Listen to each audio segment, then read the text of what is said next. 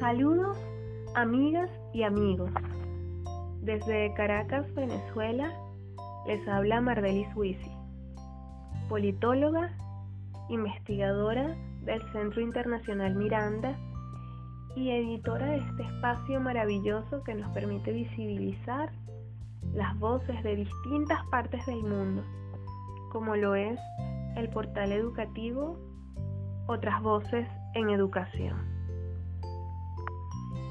En esta oportunidad quisiera compartir con ustedes algunas reflexiones sobre nuestra relación como especie humana con la Madre Tierra o Pachamama.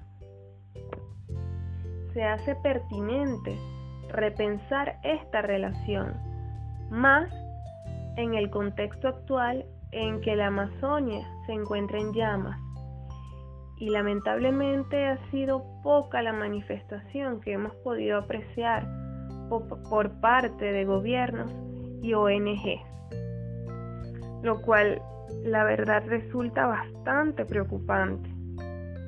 Pero bueno, también nos sirve como indicador para analizar el contexto mundial y también para de una vez por todas comprender la necesidad que tenemos de cambiar como sociedad.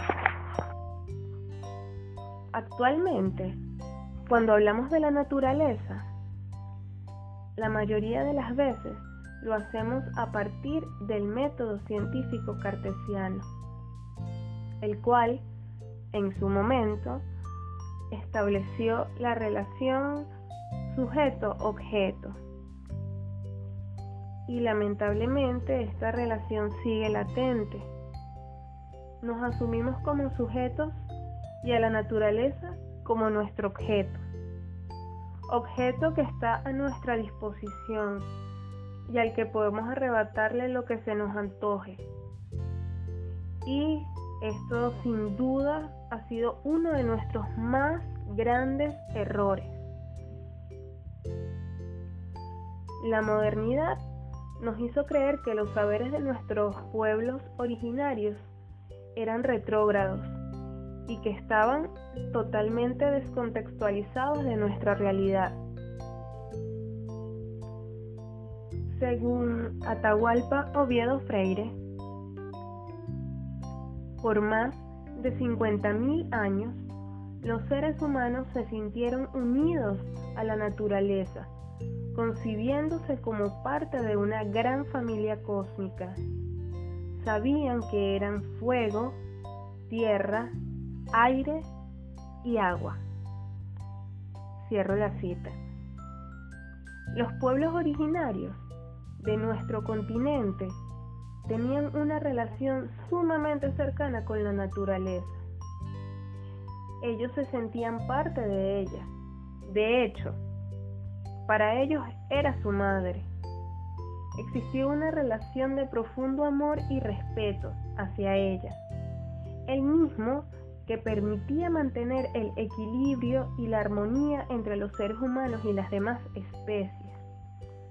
De hecho, no se hablaba de naturaleza. La tierra era concebida como un ser vivo sagrado, como la Pachamama, yo considero que es en este plano en donde debemos repensar nuestra relación con la Tierra.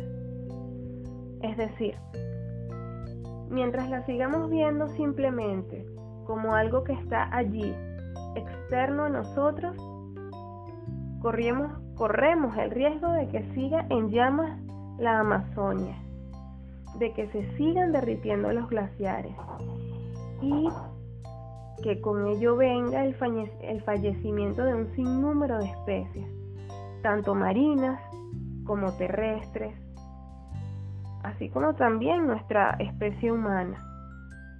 Y bueno, sin contar los kilómetros de agua dulce y de bosques, en fin, la depredación de la vida misma. Es indispensable cuestionarnos, llegado a este punto, si en efecto los saberes de los pueblos originarios realmente están descontextualizados, como nos lo ha hecho creer la modernidad y el pensamiento occidental.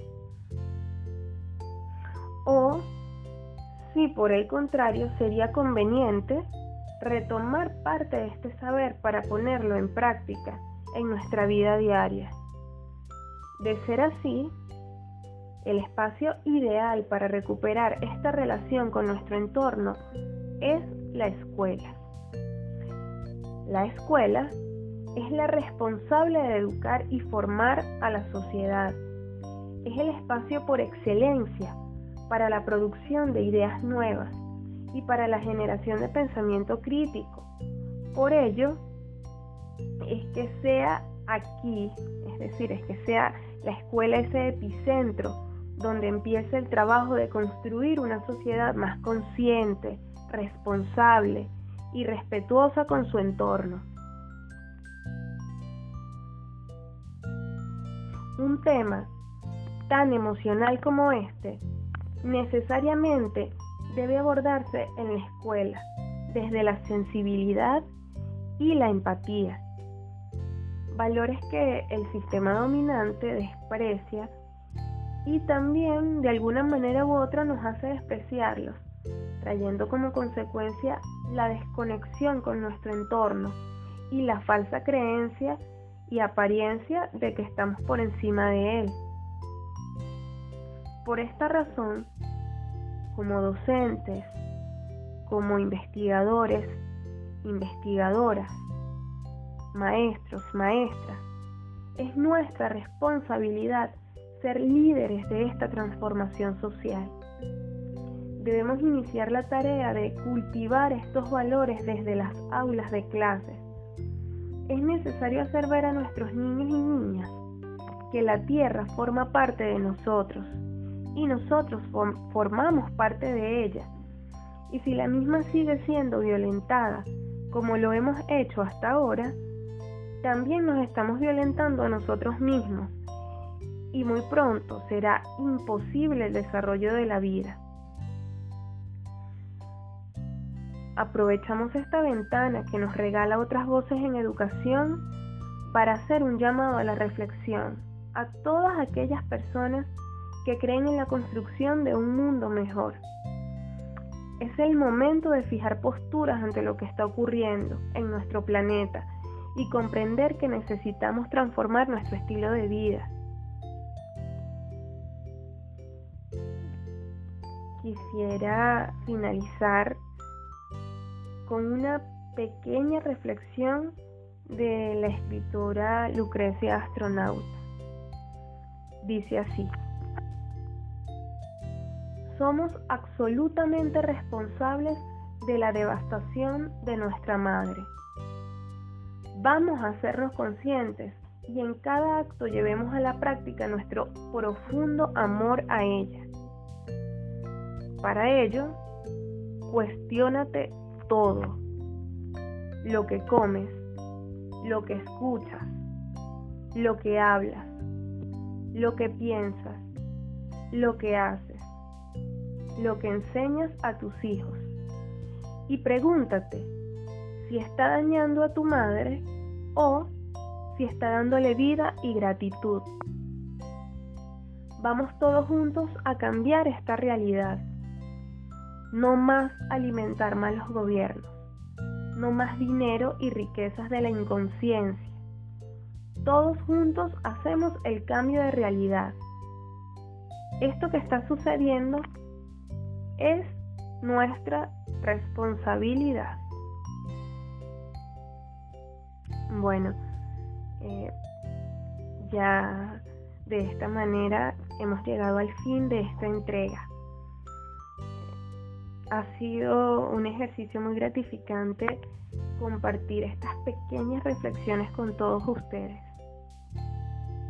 Y espero podamos seguir pensando y creando en conjunto un, mundo mejor. Les abrazo y hasta una próxima entrega.